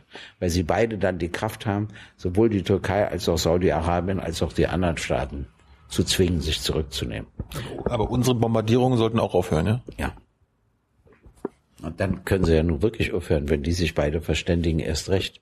Wir hätten eine andere Rolle einnehmen müssen. Deutschland hätte sagen müssen, aufgrund unserer Geschichte werden wir zum Hauptvermittler. Das wäre doch toll. Wir sind der außenpolitische Vermittler. Aber wir sind in der NATO, wir haben Verpflichtungen. Ja, macht ja nichts. Wenn nicht in der NATO ist kein NATO-Staat angegriffen worden. Ist auch kein Verteidigungszustand ausgerufen worden. Äh, aber abgesehen davon, auch wenn wir in der NATO sind, könnten wir zu dem Land werden, das Konflikte vermittelt. Zum Beispiel Israel-Palästina. Zum Beispiel selbst beim Kongo, FARC und Regierung. Das hat nun Kuba gemacht. Äh, habe ja nichts dagegen. Aber es hätte auch Deutschland anbieten können. Äh, bei anderen Konflikten könnten wir immer sagen, Ukraine, anstatt uns an den blöden Sanktionen zu beteiligen, hätten wir von vornherein der Vermittler sein müssen. Wie lösen wir den Konflikt zwischen Russland und der Ukraine und zwischen Russland und der EU und zwischen Russland und der NATO? Die Vermittlerrolle, die wäre meines Erachtens richtig und wichtig gewesen und die hätte auch unserer Geschichte vor 45 entsprochen. Aber ist das realistisch? Nein. Obwohl, ein bisschen schon. Also zum Beispiel, dass Deutschland nicht teilgenommen hat am Irakkrieg und am Libyenkrieg, dass Deutschland und Frankreich zu spät erkannt haben, dass sie vermitteln müssen und deshalb Minsk zwischen Russland und der Ukraine ermöglicht hat. So ein bisschen fangen sie an, in dieser Richtung zu denken, aber nicht ausreichend. Ich wollte zum Schluss nochmal, wir machen ja ein paar Fragen von den Zuschauern, aber ich wollte zum Schluss nochmal zu deiner Partei kommen. Ja. Wir haben noch ein bisschen Zeit. ja. Äh, ist Linkspartei tot? Nein. Äh, die Linke ist historisch doch entstanden wegen der sozialen Frage. Und äh, die soziale Gerechtigkeit ist ja nicht besser geworden in Deutschland, sondern schlimmer. Wir müssen uns darauf konzentrieren, wir müssen die Selbstbeschäftigung reduzieren. Und wenn wir eine humanistische Flüchtlingspolitik verbinden mit einem ganz energischen Kampf um soziale Gerechtigkeit, auch um ökologische Nachhaltigkeit, allerdings in sozialer Gerechtigkeit, äh, dann kann die Linke auch wieder an Bedeutung zunehmen. Aber offenbar braucht die Linke kaum jemand. Also man guckt sich die Wahlergebnisse an jetzt in letzter Zeit. Naja, Leute wählen ja nicht immer das, was sie brauchen. Wozu brauchen wir denn die AfD? Hm? Also ich Denkzettel. Sag mal, haben, haben die, die meisten haben ja gesagt, Denkzettel. ja, na und glaubst du wirklich wegen des Zettels denken sie? Na gut, aber wie dem auch sei, wie dem auch sei, nein, nein, man darf sich auch in Schwächeperioden nicht aufgeben. Im Gegenteil, man muss dann analysieren, ganz ruhig, klug und sagen so, wir gehen da mal einen anderen Weg und da mal einen anderen Weg und das entspricht doch viel eher unserem Wesen und so kann man sich dann vielleicht auch durchsetzen. Ich meine hier, der CSU Scheuer hat letztens noch gesagt, ihr seid auch immer noch eine Protestpartei, ihr seid Geld also für ihn noch als Extremisten. Du wirst jetzt natürlich sagen, ist nicht so, aber du wirst wahrscheinlich auch sagen, im Mainstream, also zum Mainstream gehört ihr auch nicht. Nein. Wo, wo, wo, wo, wo, wo kann man euch denn wo kann man euch denn einordnen? Naja, wir waren jetzt für die Leute nicht mehr genügend Protestpartei. Das ist doch ganz offenkundig. Daraus müssen wir Schlussfolgerungen für die Zukunft ziehen. Auf der anderen Seite gehören wir deshalb nicht zum Mainstream, weil auf Bundesebene es ja gar keine, zur, zur Zeit keine reale Möglichkeit gibt auf Koalition mit SPD und Grünen, geschweige denn mit der Union. Die anderen können ja alle miteinander koalieren, aber nicht mit uns. Also insofern stehen wir schon noch außerhalb. Aber du darfst auch wieder nicht zu weit außerhalb stehen, weil du ja den Menschen auch Hoffnung geben musst, dass du reale Veränderungen erreichen kannst. Daran müsst ihr arbeiten. Ja, an beidem. Also wir müssen unsere Protestqualitäten behalten, wir müssen aber auch offen sein äh, für reale Veränderungen. Ich bin ja kein Gegner von Koalitionen mit SPD und Grünen, aber natürlich nicht, wenn wir dabei unser Wesen verletzen, sondern nur, wenn wir entsprechend unserem Wesen auch Kompromisse erreichen, so dass wir also uns dadurch aufbauen und nicht abbauen. Und vor allen Dingen, dass wir wirklich etwas für die Leute erreichen, also Rentenangleichung Ost-West, äh, endlich eine Mindestsicherung äh, für Betroffene, dass die Löhne wieder sich so entwickeln, wie sich die Produktivität entwickelt und sich die Renten wieder so entwickeln, wie sich die Löhne entwickeln, um die Altersarmut zu verändern. Also wenn wir so ein paar wichtige Schritte durchsetzen könnten, auch mehr Friedenspolitik wäre doch wichtig. Aber im Augenblick ist es noch nicht real. Nur die AfD kannst du nur überwinden, wenn die Union in Opposition geht. Wieso? Weil sie sich dort anders verhalten kann als in der Regierung. Mhm. Und äh, wenn das stimmt, ja, dann müssen sich die drei Parteien mal Gedanken machen.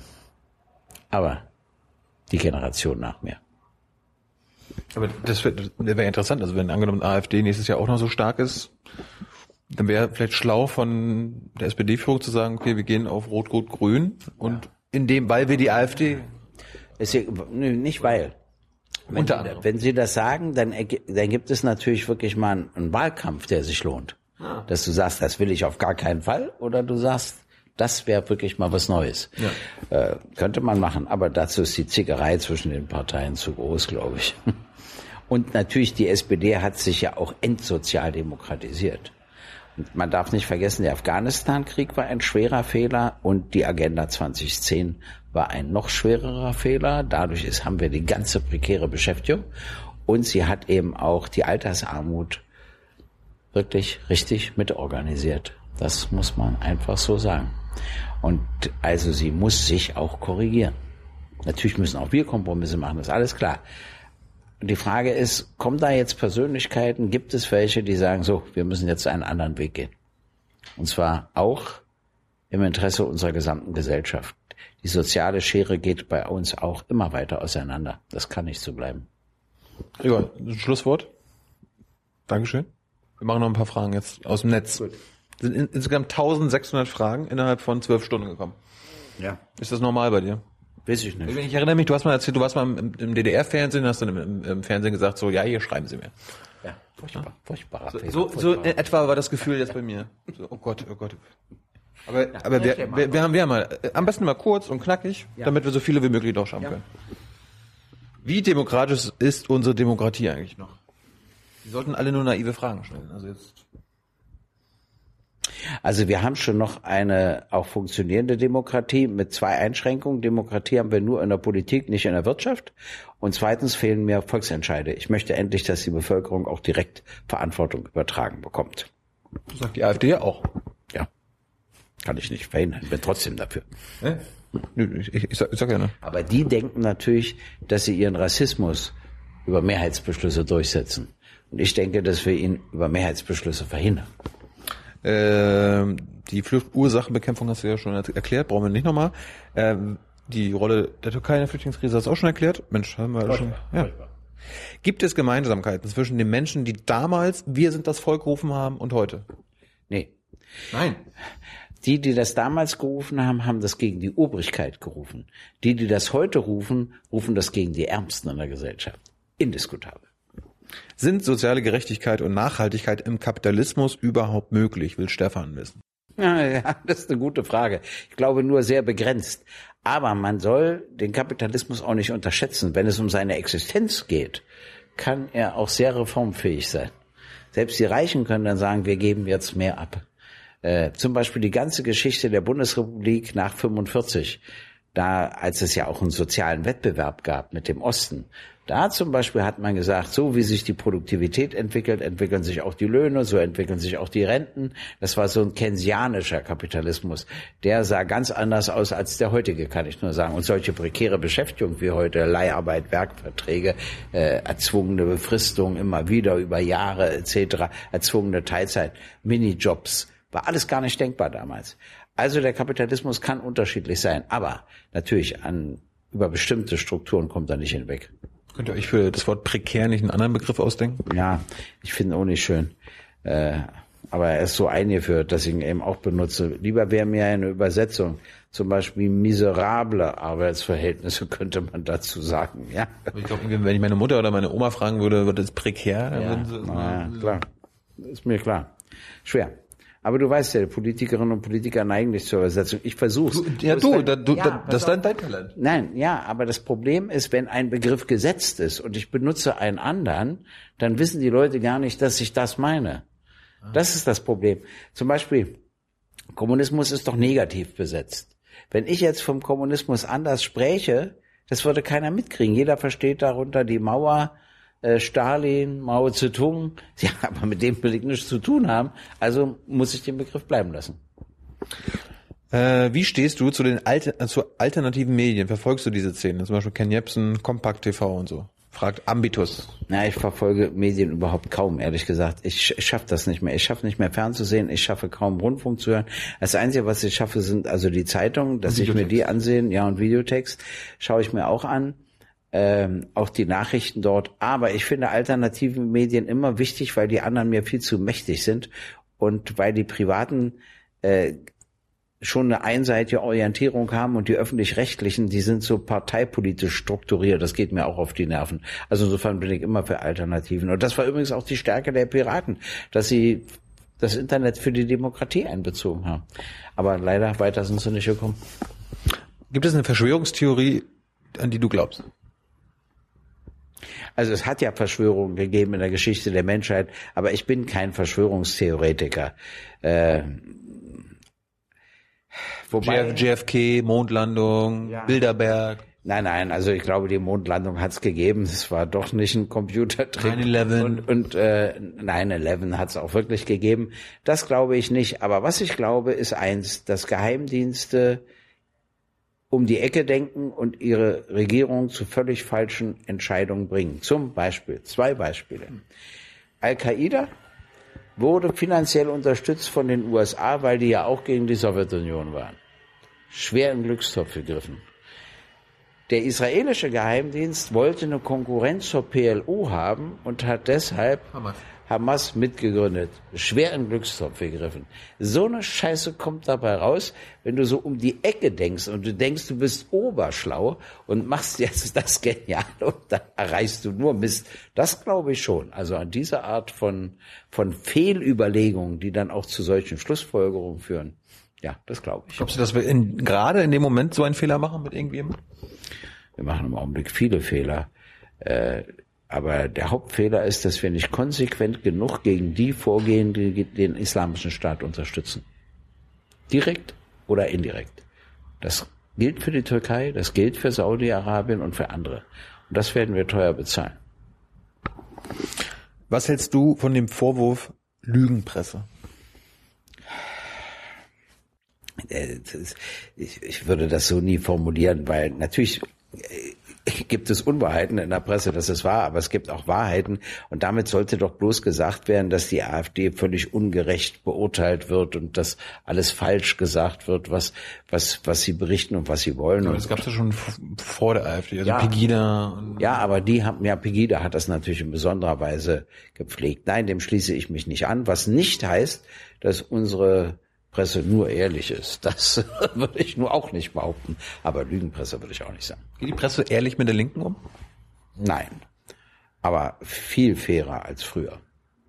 Kannst du Beispiel? Also wie, wie, wie kann man sich das vorstellen? Ja, weil zum Beispiel jetzt interessieren auch unsere innere Auseinandersetzung, das hatte ja früher gar nicht interessiert. Wir waren einfach außerhalb sozusagen fast der Legalität. So wurden wir behandelt. Das hat sich schon geändert. Auch was meine Person betrifft, hat sich das schon geändert. Es ist nicht so, dass wir diesbezüglich nichts erreicht haben, aber es war eine harte Arbeit. Und ich bin auch den Journalistinnen und Journalisten zum Teil dankbar, denn wir waren ja zunächst ausgegrenzt und in den Nachrichtensendungen kam meine Partei und auch ich gar nicht vor, es sei denn, es gab was ganz Negatives zu berichten. Und da bin ich damals ja sehr viel in Talkshows eingeladen worden und entgegen deiner Annahme gehe ich da gar nicht so gerne hin. Aber ich habe es gemacht, um ein anderes Bild zu zeigen um auch ein anderes Bild zu erreichen in Bezug auf die Partei, aber auch in Bezug auf mich. Und das war nicht leicht, aber das haben sie ja bewusst gemacht, die Einladung. Dann mussten sie mir natürlich gemeine Fragen stellen, um das bei ihren Redaktionsleitungen durchzusetzen. Und außerdem haben sie mir mal erzählt, ich bringe eine Doppelquote. Das habe ich gar nicht verstanden. Und dann haben sie mir erklärt, ja, bei mir bleiben die Leute am Fernseher, die mich leiden können und auch die, die mich nicht leiden können. Die, die zweite Gruppe schickt zwar hinterher böse Faxe, aber sie bleibt am Fernsehen, erhöht die Quote. Na, Dachte ich, kommerziell auch nicht doof gedacht. Ne? Vielleicht läuft das jetzt hier auch so, dass die Hälfte gerade hier zuguckt und sie sagt so, ich mag den nicht, aber ich will zuhören, was er sagt.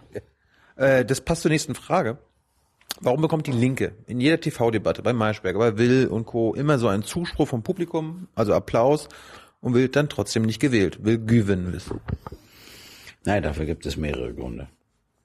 Also, äh, wenn wir Applaus bekommen, heißt das ja, dass etwas gesagt wird, was die Leute akzeptieren. Wobei man manchmal täuschen auch die Geräusche. Es klatscht nur ein Drittel, nichts, die anderen zwei Drittel nicht. Und das kriegst du aber als Publikum nicht mit, weil du ja nur das Geräusch hörst. Mhm. Aber mal abgesehen davon. Äh, die Linke hat folgende Schwierigkeiten. Die erste Schwierigkeit besteht darin, dass wir eine komplizierte Geschichte haben. Gerade der gescheiterte Staatssozialismus. Das heißt, wenn wir nicht immer wieder auf Freiheit, Demokratie und Rechtsstaatlichkeit drängen, sind die Leute etwas misstrauisch und sagen sich, ja, jetzt sind sie so, aber wenn sie die Macht haben, wer weiß. Mhm. Also müssen wir dieses Misstrauen abbauen. Das ist das Erste. Das Zweite ist, äh, wir beschäftigen uns sehr eingehend mit sozialen Fragen, auch mit Friedenspolitik, alles wichtig, alles richtig, und zu wenig mit Wirtschaft. Und die Konservativen, denen ist es gelungen, vielen Leuten einzureden, dass sie was von Wirtschaft verstehen. Und die Linke im weitesten Sinne des Wortes bis hin zur, Sozialdemokratie nicht. Und dadurch wählen uns auch Arbeitnehmerinnen und Arbeitnehmer zu wenig, weil die sich sagen, wenn ich die CDU wähle, funktioniert die Wirtschaft. Wenn die Wirtschaft funktioniert, lohnt sich mein Streit. Streik. Wenn ich die Linke wähle und die stehen kurz vor der Insolvenz, dann brauche ich auch nicht mehr zu streiken. Das heißt, wir müssen das Vertrauen schärfen, dass bei uns die Wirtschaft funktionieren würde. Und dort, wo wir den Wirtschaftsminister gestellt haben, egal ob in Berlin oder in Brandenburg, hat die Wirtschaft gut funktioniert. Aber geben wir damit an? Wir hatten zum Beispiel in Brandenburg. Solltet ihr vielleicht? Ja, eben. Wir hatten, äh, das sollte ja gerade eine Art Kritik oder Selbstkritik sein. Hm. Wir hatten zum Beispiel in Brandenburg unter Christophers das stärkste Wirtschaftswachstum in Deutschland. Stärker als in Bayern, stärker als in Baden-Württemberg. Und haben wir im Wahlkampf damit angegeben? Nein, ich hätte das aber gemacht. Das heißt, die Wirtschaftsfrage müssen wir verschärft stellen. Die Leute müssen uns vertrauen, dass wir dann auch wirklich eine funktionierende Wirtschaft garantieren garantieren und trotzdem soziale Gerechtigkeit herstellen und trotzdem auch ökologische Nachhaltigkeit herstellen. Ja, und letztlich ist es natürlich so, wenn alle wissen, du bleibst in Opposition, dann gibt es natürlich Leute, die sich sagen, ja, das ist ganz nett, aber ich möchte doch lieber eine Regierungspartei wählen, weil ich ja diese und jene Veränderung machen will. Also müssen wir immer offen sein für beides. Zur Demokratie gehört die Opposition genauso wie die Regierung. Äh, Jo DK will wissen, hast du zugenommen, weil du vielleicht gemütlicher und frustrierter geworden bist? Nee, weil ich mich nicht so gut beherrscht habe. Aber ich werde mich jetzt wieder beherrschen. Wenn wir uns in ein paar Monaten wiedersehen, hoffe ich, dass ich wieder deutlich abgenommen habe. Hast du einen Spitznamen? Nö. Als Kind hatte ich einen, aber heute nicht. Magst du mir verraten? Nö. Kannst du dir eine Zusammenarbeit mit der AfD in Sachen Russland, TTIP und Auslandseinsätze vorstellen? fragt Tom Mograd. Nee, ich kann mir eine Zusammenarbeit mit der AfD überhaupt nicht vorstellen, weil ihre ganze Herangehensweise ist indiskutabel. Die Wählerinnen und Wähler der, der AfD, die gebe ich nicht auf. Äh, mit denen rede ich, mit denen verhandle ich, weil wenn das ein Denkzettel sein soll, können sie auch mal wieder an uns denken und zwar ganz anders und auch an andere. Das ist mir wurscht. Darum ringe ich. Aber die AfD, ey, ich meine, ich, würde, ich streite mit ihnen gerne. Und wenn es dann so wäre, dass sie sind ja nicht im Bundestag und man plötzlich etwas übereinstimmend sieht, dann kann ich es auch nicht ändern. Dann stimmt man eben gemeinsam ab. Du sollst äh, die Menschen aufgefordert haben, über eine CDU-linke Koalition nachzudenken. Tut das nicht weh? Ja, das ist auch Quatsch, das habe ich nicht gemacht. Ähm, aber ist interessant, welche Schlussfolgerungen die Presse zieht. Ich habe zwei Sachen gemacht. Ich habe gesagt, wir müssen von der Union bis zur Linken darüber nachdenken, wie wir die Rechtsentwicklung in Deutschland und in Europa stoppen. Aber nachdenken heißt nicht Koalition bilden, sondern sich mal zusammensetzen und zu sagen, was müssten wir in der Bildung ändern, was müssten wir sozial verändern, was müssten wir an anderen Stellen verändern, wenn wir diese Rechtsentwicklung in Europa und in Deutschland stoppen wollen. Mhm. Und das Zweite, was ich gesagt habe, war was ganz anderes. Ich habe gesagt, man soll sich mal vorstellen, in Sachsen-Anhalt wären die Grünen, die 5,2 Prozent hatten, nicht reingekommen. Dann hätte es eine Mehrheit gegen die F AfD nur gegeben von CDU, Linken und SPD. Darüber muss man nachdenken. Hab ich gesagt, mehr nicht, ich habe gar nicht von Koalition gequatscht, etc. Was machen wir in dieser Situation? Ich meine, ich bin froh, dass sie nicht gekommen ist. Mhm. Aber wenn sie nur gekommen wäre, auch die Union muss darüber nachdenken. Was hätte sie denn da gemacht? Das ist doch spannend. Aber das heißt nicht, dass ich aufrufe zur Koalition mit der Union. Ja, aber ich meine, angenommen, das wäre passiert, also hätte es eine Neuwahlen gegeben, oder was? Ja, aber dann wäre die, die, ohne Scheiß, wir haben, wir haben mit, wir haben mit Haseloff vor zwei Wochen gedreht. Ja. Und er hat die Linke als genauso extrem und extremistisch und abzulehnt äh, bezeichnet wie die AfD. Ja. ja, ja. Das wäre doch, wäre doch unmöglich gewesen. Für ihn wäre aber AfD und Linke keine Option gewesen.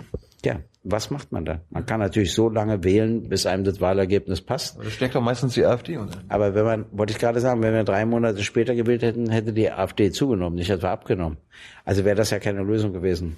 Weiß ich nicht, was sie gemacht hätten. Vielleicht ein Tolerierungsmodell oder sonst was. Keine Ahnung.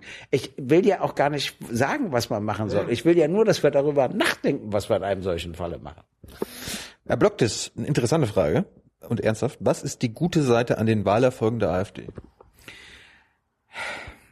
Also ich sehe eigentlich keine gute Seite. Das Einzige ist, dass Leute wieder wählen gegangen sind, die schon lange nicht mehr gewählt haben.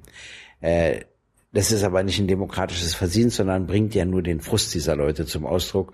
Und den muss man ernst nehmen, diesen Frust. Dagegen muss man etwas tun. Und auf der anderen Seite ist es so, dass ich ja an Wahlergebnissen immer gut finde, dass ich jetzt weiß, wie welche Teile der Bevölkerung denken. Wenn du keine demokratischen Wahlen hast, weißt du das nicht. Du weißt nicht, wie du ankommst, du weißt nicht, wie andere ankommen. Und das ist für mich immer eine Bereicherung, weil ich daraus Schlüsse ziehen kann. Auch in der Art, wie ich agiere und so weiter. Kannst du äh, jemanden überzeugen, Wähler der Linken zu werden, ohne aufs Parteiprogramm äh, hinzuweisen? Jo. Wie? Dann würde ich ihn fragen, ob er die Bundesregierung ärgern will. Wenn er sagt ja, dann würde ich sagen, will die Linke. Da ärgert die sich am meisten. Hm. Ja, das, das ist doch ein, ein, ja, aber, aber da könnt ihr auch sagen, AfD wird dasselbe sagen. Da ärgern sie sich nicht so wie bei der Linken. Im Ernst? Natürlich, weil wir doch ein Gegenüber sind für die Union. Für die SPD sind wir eine Konkurrenz. Die AfD läuft ja für die noch außerhalb der Reihen. Also insofern, das wäre ein Argument. Aber das wäre nicht das einzige Argument. Ich könnte viele Argumente nennen. Zum Beispiel, wenn man eine Gleichstellung Ost-West will. Äh, aber ich will gar nicht auf das Partei- oder auf das Wahlprogramm hinweisen, sondern es belebt die Demokratie. Eine stärkere Linke im Bundestag, das hat auch Konsequenzen. Zum Beispiel so eine Kleinigkeit. Wir haben einen Abgeordneten mehr als die Grünen. Dadurch war ich, solange ich Fraktionsvorsitzender war, der Oppositionsführer. Ist doch nicht nüscht. Ich konnte der Kanzlerin immer direkt antworten. Sonst hätte ich erst fünf Abgeordnete später was sagen können. Das sind alles keine Parteiprogrammfragen, das sind alles keine Fragen des Wahlprogramms, aber es bringt etwas zum Ausdruck. Sie musste dann auf mich ganz anders reagieren. Oder ich habe zum Beispiel beim Haushalt vor ihr gesprochen oder danach hat sie gesprochen. Das ist natürlich auch, ich finde das eigentlich auch angemessener.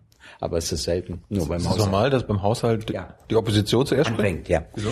Beim Kanzleretat, weiß ich auch nicht. Ist Tradition. Hm. Da fängt immer der Oppositionssprecher an und dann kommt erst die Kanzlerin. Hm. Und das äh, habe ich natürlich auch ein bisschen genossen, ehrlich gesagt. Äh, Deeks will wissen, wann startet deine lang ersehnte Fernsehshow? Die, meine was? Deine lang, also die lang ersehnte Fernsehshow von dir. Nein, nein. Was ich gemacht habe, ist jetzt äh, bei NTV, ich äh, bin übrigens überhaupt kein Mensch für eine Talkshow, sowas kann ich gar nicht. Ja, hat mir schon. Ja, und zwar, weil das ja furchtbar ist. Da habe ich vier Leute, da muss ich auf die Zeiten achten, da muss ich auf die und, und kann mich für die Antwort nicht interessieren. Nee. Ähm, Darum sowas. Ne? Wenn, wenn, dann muss es etwas sein, wo ich auch Interesse entwickeln kann, wo ich jemanden richtig befragen kann.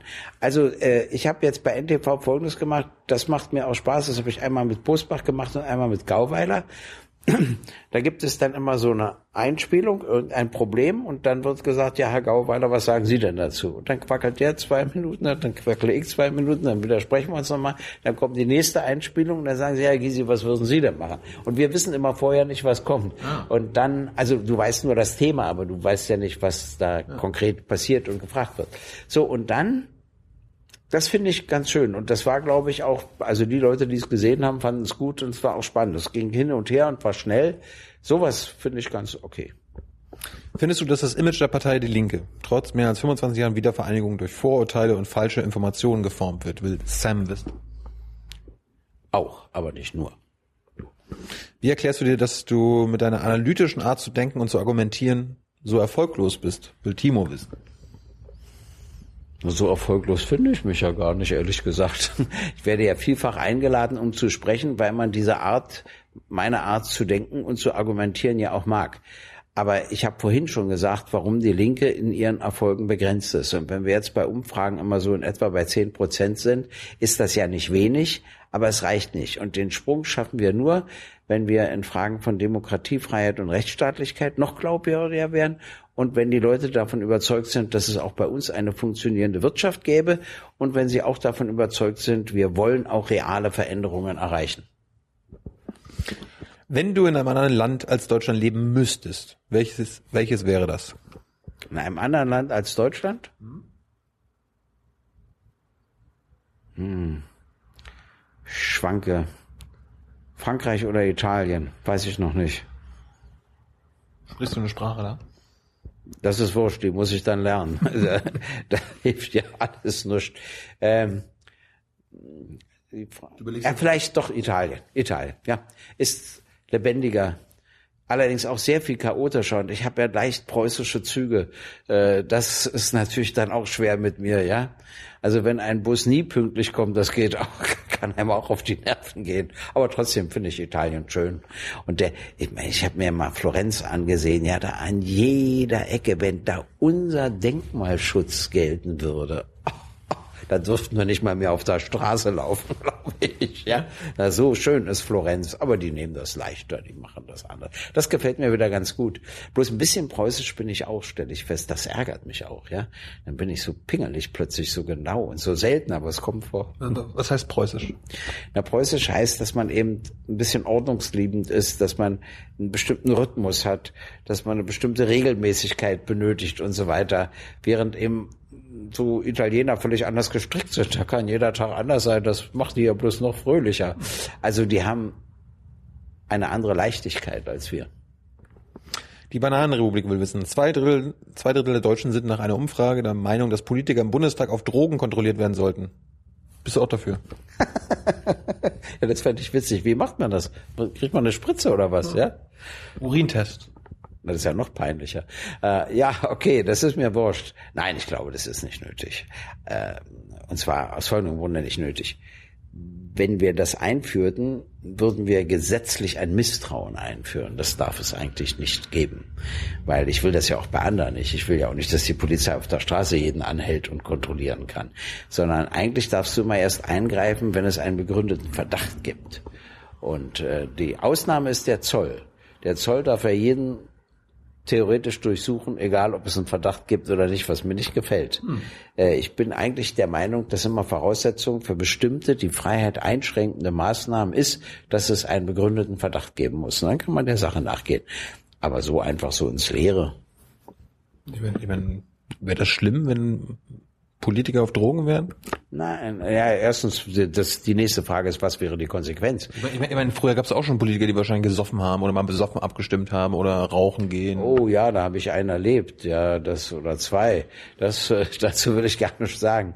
Das Aber bitte, ähm, nein, nein, nein, nein, ich bin ja nicht Denunziator. Hast du schon mal eine Stimme abgegeben, wo du unter, Al unter Alkoholeinfluss warst? Also Bier nee. oder? Nee. Naja, also vielleicht, nee, glaube ich nicht. Ah, vielleicht ein Glas Wein, das kann sein zum Mittagessen. Aber Nein, sonst nicht. Ich, ähm, Oskar Lafontaine hat mir eine sehr schöne Definition gegeben, einen Alkoholiker von einem Genießer zu unterscheiden. Ein Alkoholiker muss vor jedem Termin trinken, ein Genießer trinkt nach dem letzten Termin.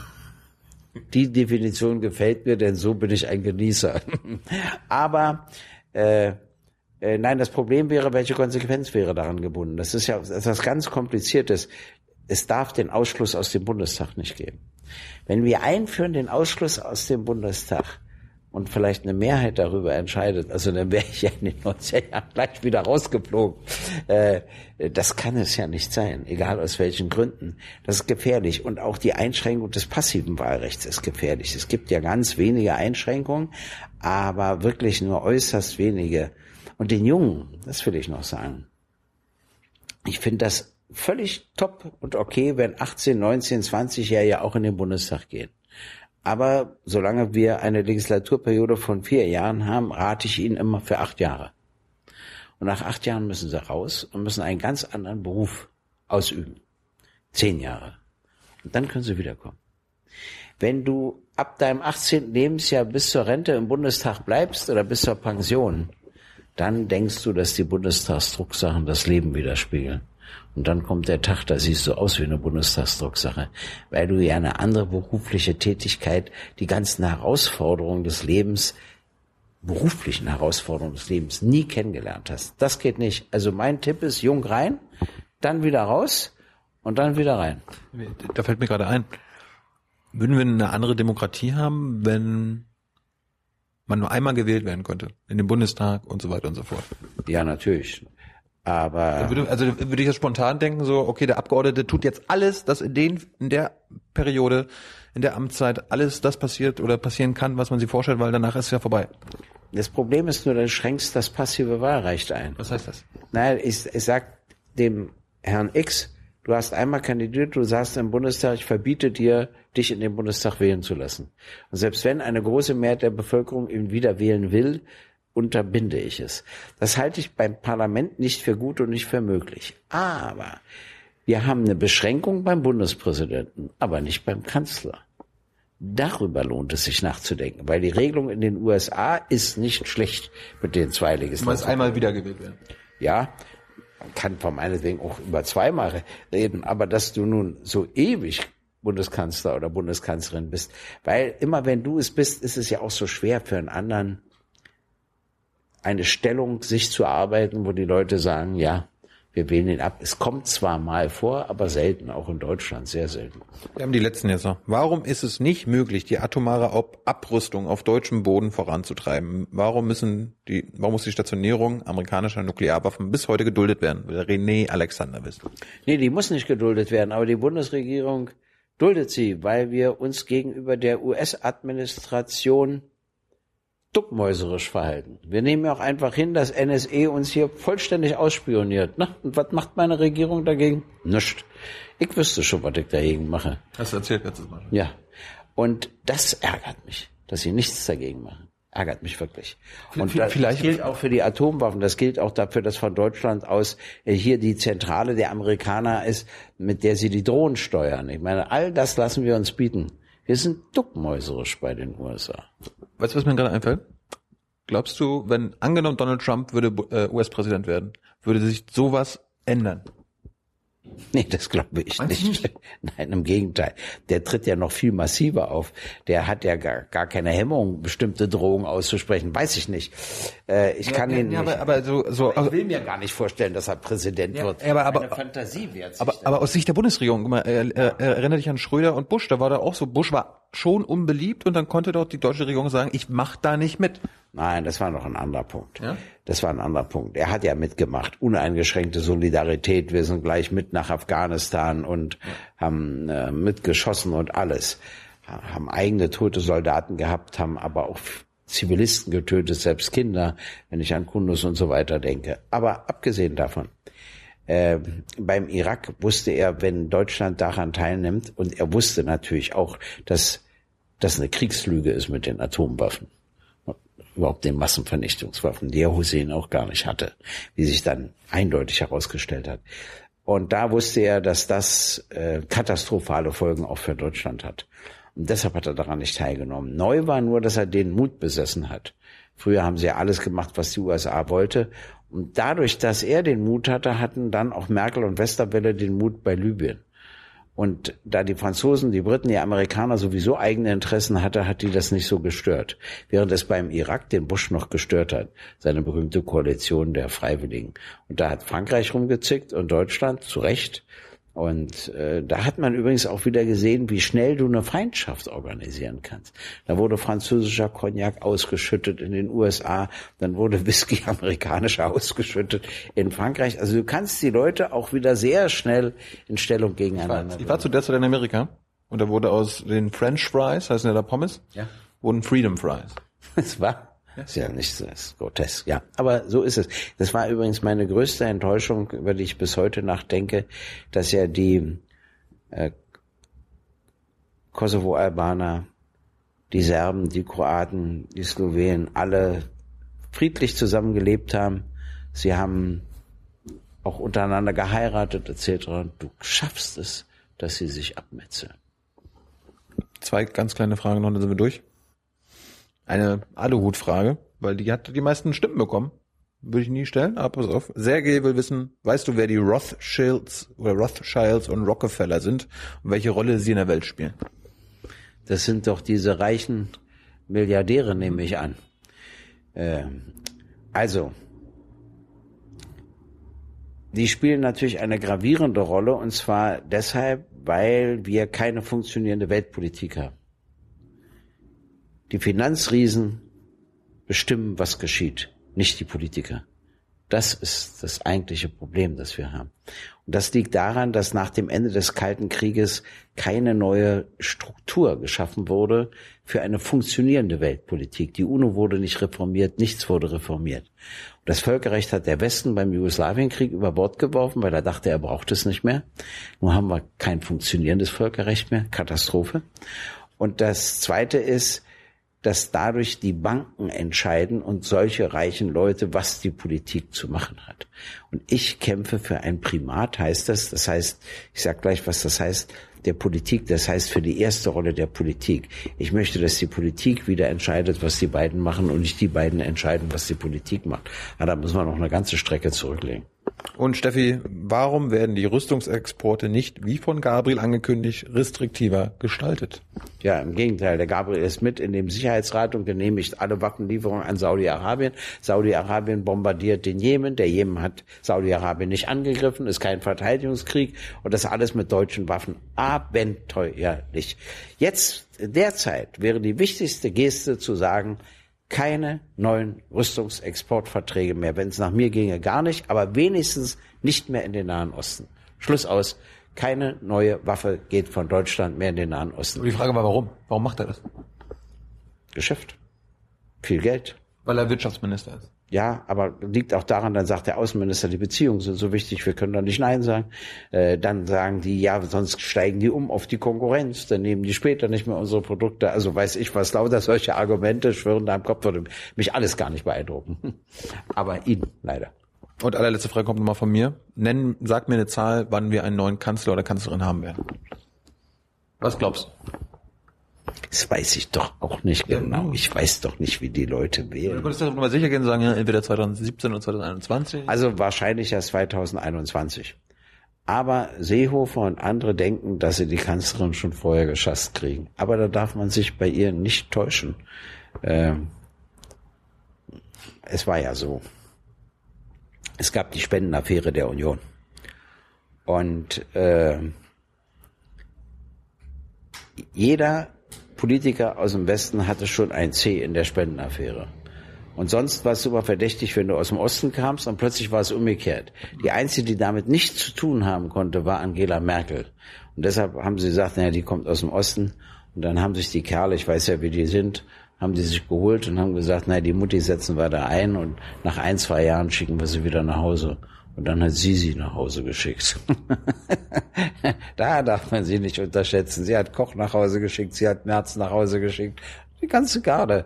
Und deshalb weiß ich nicht, wie das ausgeht zwischen ihr und Seehofer. Ich glaube, sie ist nachtragend. Aber glaubst, glaubst du, dass sie das so wie Kohl machen wird und sich ablassen, äh, abwählen lassen wird? Oder äh, so wie Die Gefahr ja. in der ersten Reihe der Politik ist groß. Die ist, meisten ist sie so schlau wie du äh, und geht auf den Zenit ab? Nein, das glaube ich nicht. Und zwar deshalb, weil sie wahrscheinlich sich dann, dass sie dann unbefriedigt ist. Also sie weiß dann mit ihrem Leben nicht so rechtes anzufangen. Sie war zehn, sie ist zehn Jahre Kanzlerin. Ja, ja, aber was sie, sie, sie, wird sich denken, was mache ich danach? Es sei denn, es, es, es, es wartet was anderes. So Generalsekretärin der UNO oder sowas, keine Ahnung. Wird jetzt neu gesucht, ne? Ja, klar. Also, aber leider, das habe ich ja vorhin gesagt, die meisten in der ersten Reihe der Politik warten, bis sie im Keller sind. Leider. Gregor, Dankeschön. Danke für die Zeit. Bis zum nächsten Mal. Ja. Ciao.